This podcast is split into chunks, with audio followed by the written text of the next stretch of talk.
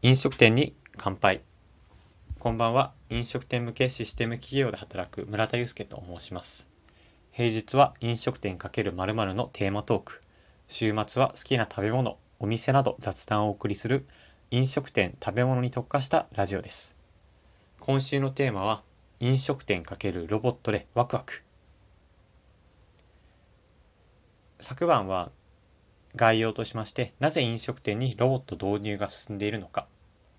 そのロボットの導入の現状、そしてまあ今後の成長、市場の成長でしたりとか、事例の紹介というのをお話ししていきました。今日と明日にわたって、これからはそのロボットがどんなふうに使われているかという活用事例に焦点を当ててお話ししていきたいなと思います。第1夜がソフトバンクが約830億円の出資を検討中。ロボットピザ企業、ズームピザに注目をしてお話ししていきたいなと思います。よろしくお願いいたします。まあ、今回、記事、ビジネスインサイダーの記事を読みながら説明していきたいなと思うんですけども、ズームピザというのはロボット工学と AI を駆使して人間より早くピザを作ろうと取り組んでいる企業です。ロボットが生地をこねてソースを塗りオーブンに入れて焼き上げて取り出す。それを人間よりもわずかな時間でやっていこうというふうに取り組んでいます。まあ、現在ソフトバンクがズームピザに対して7億5000万ドル、約830億円の出資を検討していると、海外のメディアでは伝えられていました。まあ、ピザと言いますと、日本でもドミノピザであったりとか、ピザハット、あとピザーラかな？など既存大手チェーンが有名ですが、まあ、新しいファストカジュアルなデリバリーチェーンに乗り換えるピザ好きな消費者が増えていると記事でも書いてあります。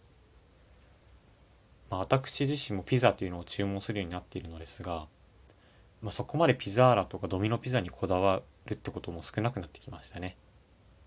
まあ、例えば好きなところで言うと500円でピザが食べられる粉であったりとかそうですねまあより手軽に食べられるっていうのが重視されてるんじゃないかなと思います。でこちらのビジネスインサイダーの記事っていうのをぜひ目でも確認していただきたいんですけれども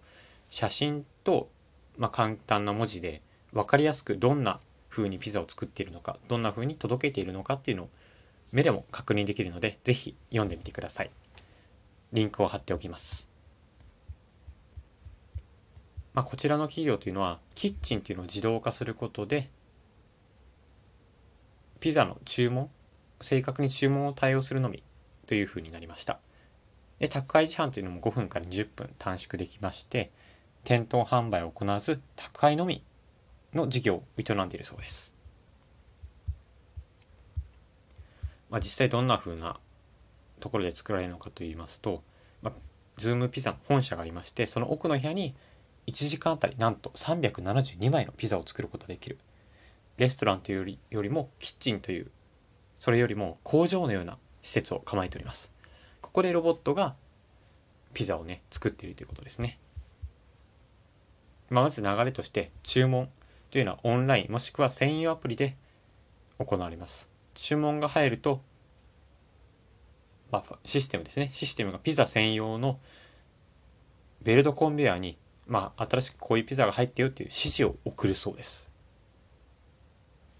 そしてその指示を受け取ったロボットというのが、生地ロボットですね。生地ロボットが9秒で生地をピザの形にしてしまいます。そして次はタレをかける工程で、注文通りの量というのをロボットがかけてくれます。そしてそれを引き伸ばすのロボットもいて、で、ここでまあ人間、ソースを伸ばした後は人間を登場してきますね。登場してくる ま人間がチーズやその他のトッピングなどを盛り付けるそうです。まあ、この工程というのはトッピングの種類によって重さやサイズ、質感が異なるため、まだ自動化が難しい分野だそうです。まあ、それらの工程が終わりましたら、